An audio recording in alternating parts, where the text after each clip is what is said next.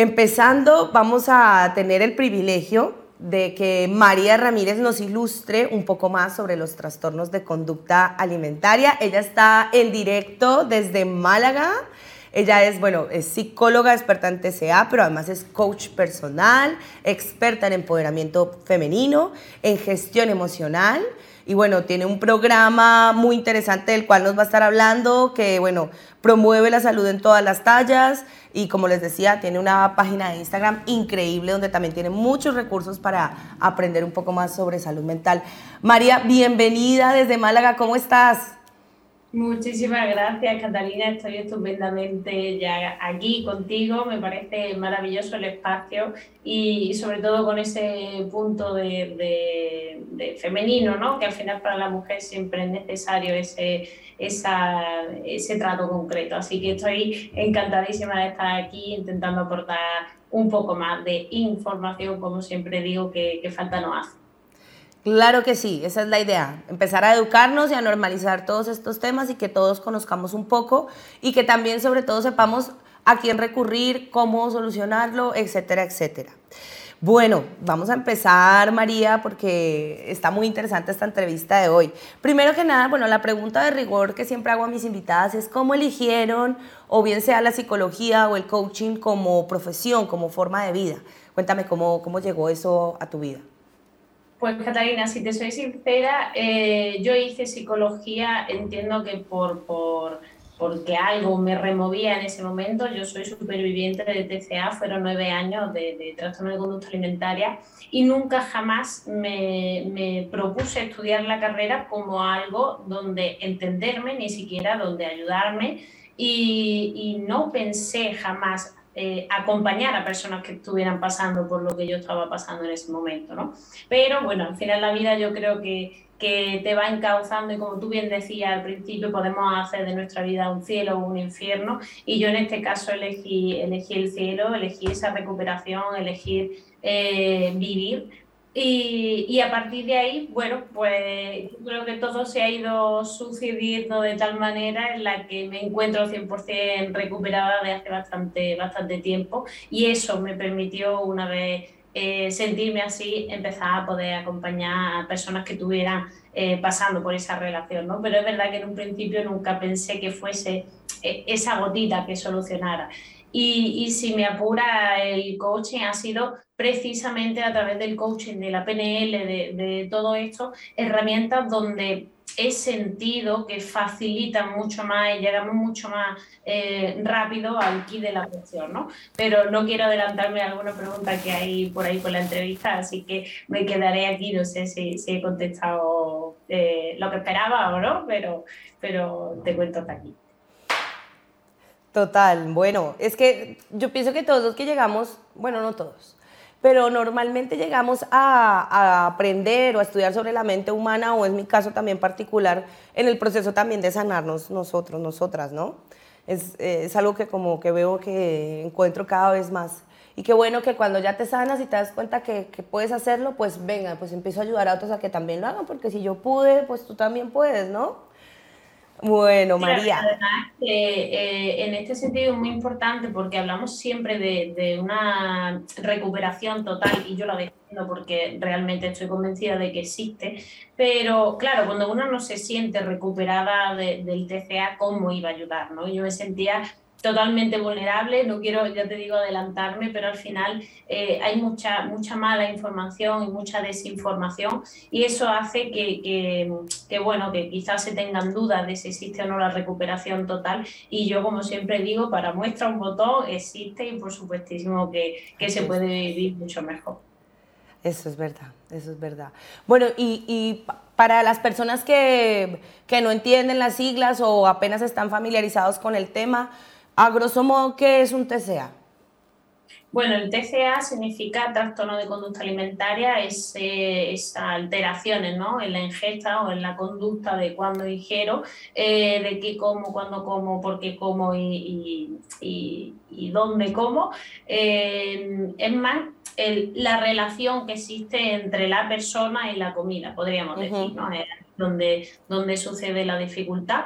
Eh, para mí, ya que soy superviviente, siempre lo he definido y lo defino como un infierno, porque eh, la descripción como tal de, del DSM, de lo que recoge lo que es un TCA, no define perfectamente lo que, lo que es, así que una sería la definición teórica y la, y la práctica, la de superviviente, sería la de un infierno, porque realmente tanto tu vida como la de tu entorno, como la de tu familia, tu amigo, tu, tu todo, al final también se ve muy afectado.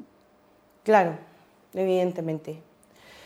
Bueno, y, y, mucha gente, bueno, que ya conoce a algunos porque se mencionan o son más populares, piensan que solo hay dos, que es, eh, bueno, dos en particular son como los más populares, que es la anorexia o la bulimia, pero últimamente también he escuchado también de eh, trastorno de atrancón o trastorno vigorexia. ¿Eso también entra dentro de los trastornos de conducta alimentaria o son otro, otro, otra parte? Sí, efectivamente, eh, los más conocidos, los más populares, incluso los que más... Eh, digamos, más rápida, rápido acceso tiene a la hora de diagnosticar sería eso, ¿no? Sería la anorexia, la bulimia, el trastorno por atracón. Eh, después ya surgieron otros más adelante que, que, como digo, los ha habido toda la vida desde que el ser humano yo pienso que, que eh, empezó a, pensar más de la cuenta, eh, pero vigorexia, ortorexia, etcétera, etcétera, sí que, sí que existen, además de trastornos por rumiación, etcétera, ¿no? Hay muchísimos. Pero a mí me gusta siempre, eh, bueno, yo no soy amiga ni partidaria de etiquetas, porque pienso que una etiqueta si la utilizas como, eh, ok, entiendo que esto tiene un nombre, bien, pero si la utilizas para, es que como soy o es que como, vale, y esa identificación con la etiqueta eh, limita muchísimo. Así que yo soy partidaria de, que toda persona que tenga cierto malestar, que como, como digo yo, eh, algo te chirría, eh, bueno, que busque ayuda, ¿no? Al final sí que varía mucho la sintomatología, sí que puede variar incluso la gravedad de la sintomatología, ¿no? El que sea mucho más frecuente, el que no, conductas autolesivas que pongan mucho más en riesgo, una, vale, pero eh, al final siempre digo lo mismo, existen tantos TCA, tantas malas relaciones con la comida y con el cuerpo, como personas hay en el mundo y como cada persona la viva. Está sumando Javier. Ok, ok. Pues bueno, y entonces, bueno, hay, hay una variedad increíble de, de TCAs, pero más que eso, actualmente, como tú has dicho, bueno, sin etiquetar, en general en España hay más de 4.000 personas diagnosticadas con TCAs de distintos tipos. ¿Crees que es algo que está en aumento actualmente y por qué? Absolutamente. Eh, hay más de 4.000 en España diagnosticados eh, pero más de 70 millones de personas en el mundo eh, diagnosticadas, más las que no están diagnosticadas, pues imagínate qué cantidad de personas tienen una mala relación con el cuerpo y la comida y o no se lo plantean o no lo saben o lo ven como normal o etcétera, etcétera, ¿no? Entonces, eh, por supuestísimo yo lo catalogo como una pandemia más, ahora que estamos en, en época de pandemia, pero lo catalogo, por supuesto, como una pandemia más en el que tenemos que hacer muchísimas eh, fuerza, con esa información para, para, poder seguir dándole a las personas ese, punto de luz donde se planteen que pueden pedir ayuda si, si lo necesitan y pueden sanar su relación con el cuerpo y la comida, por supuesto. Es que realmente es como una de, como, como despersonalizar, no sé si sería la palabra María.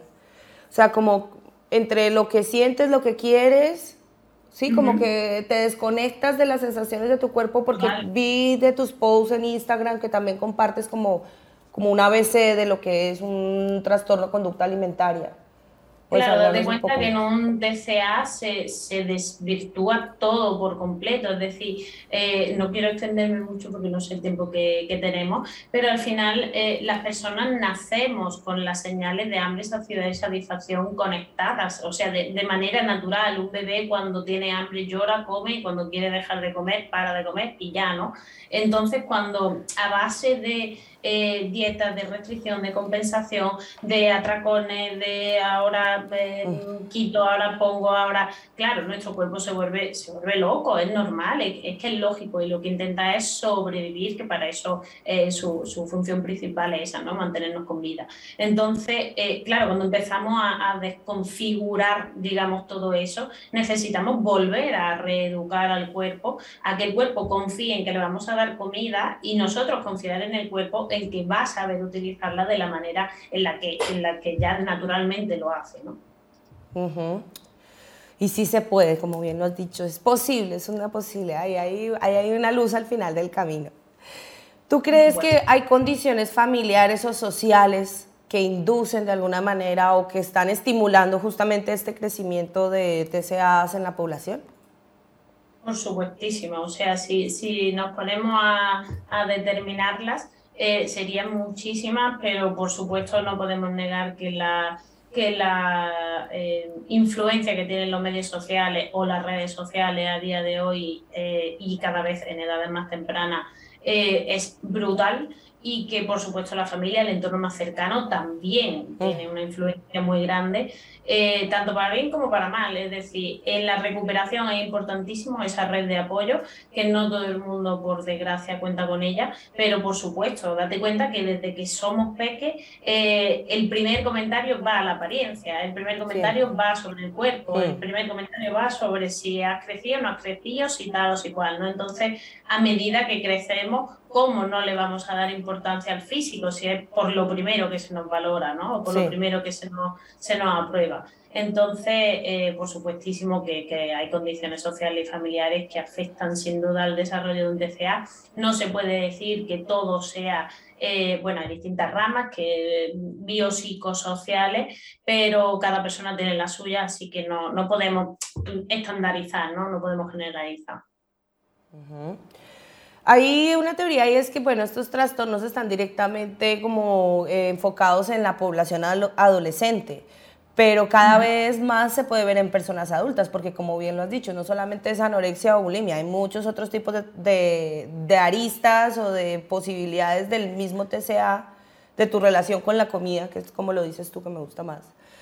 Entonces, eh, hay realmente un rango de edad en el que hay, más, hay más posibilidad de tener un TCA y que después con la edad que maduras y demás se te vaya, digamos que curando solo?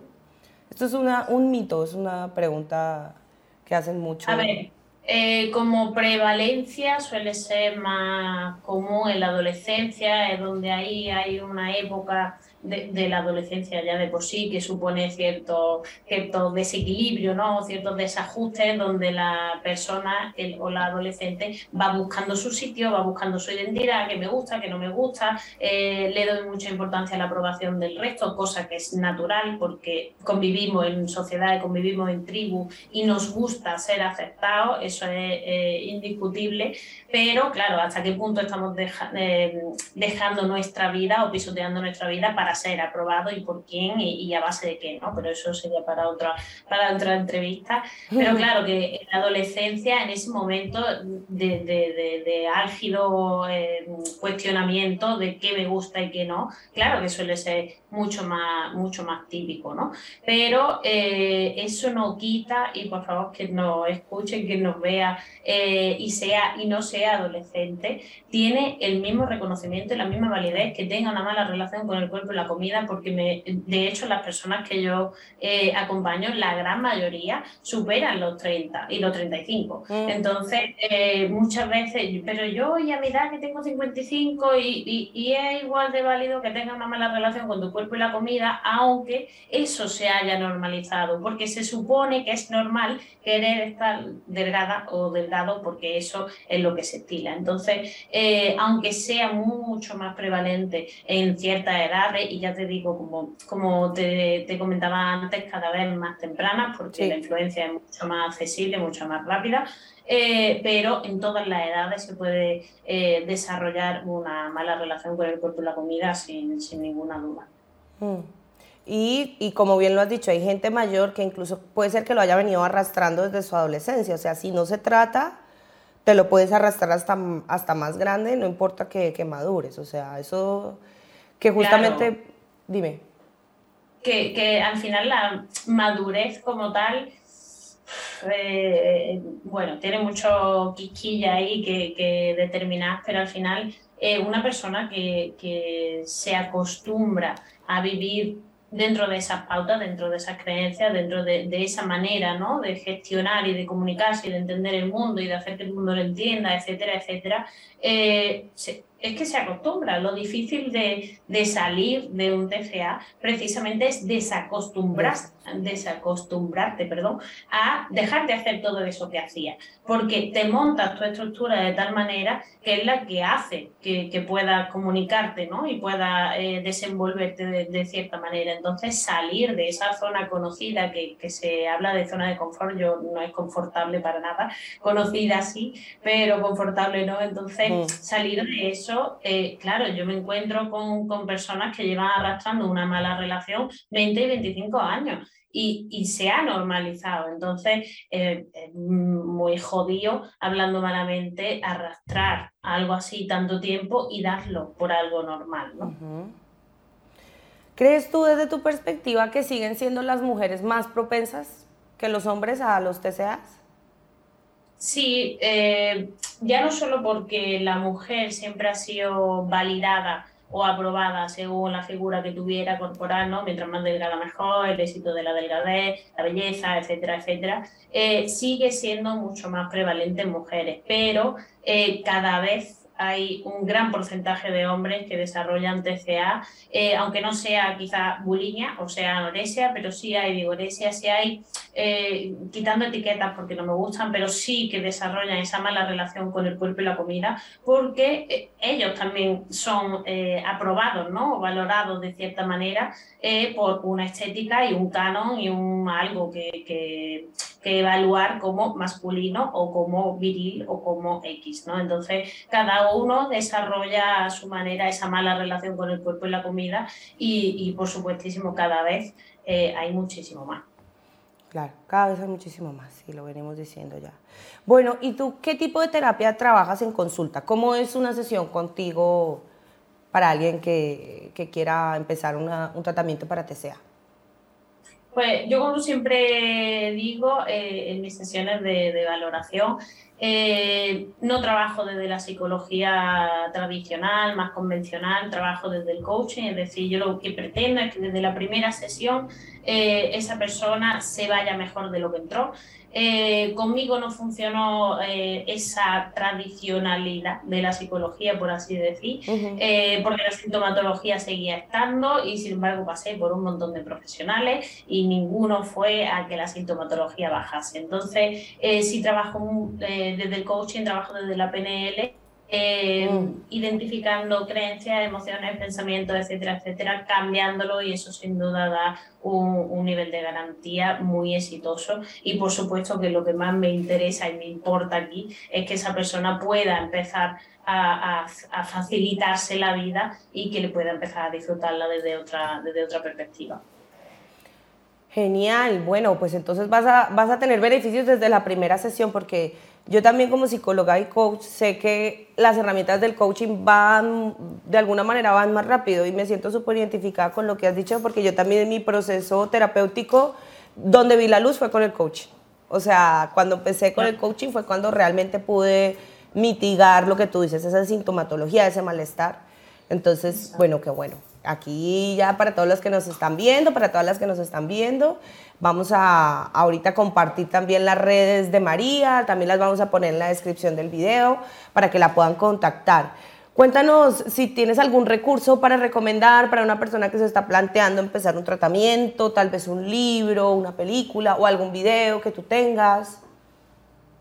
Eh, siempre digo lo mismo y al final es aquello que nos resuene, ¿no? Pero sobre todo información general, eh, cualquier libro de, de eh, esto gordofobia, me parece brutal para entender la cultura de dieta. Eh, cualquier tipo de, artículo que sea fiable y veraz, por favor. Siempre digo lo mismo, pero la información tiene que ser fiable y veraz. Eh, en donde se, se, cuestione esa cultura de dieta, se cuestione esos estereotipos, se cuestione incluso la manera en la que nos venden que tenemos que alimentarnos, etcétera, etcétera. Pero si tuviera que elegir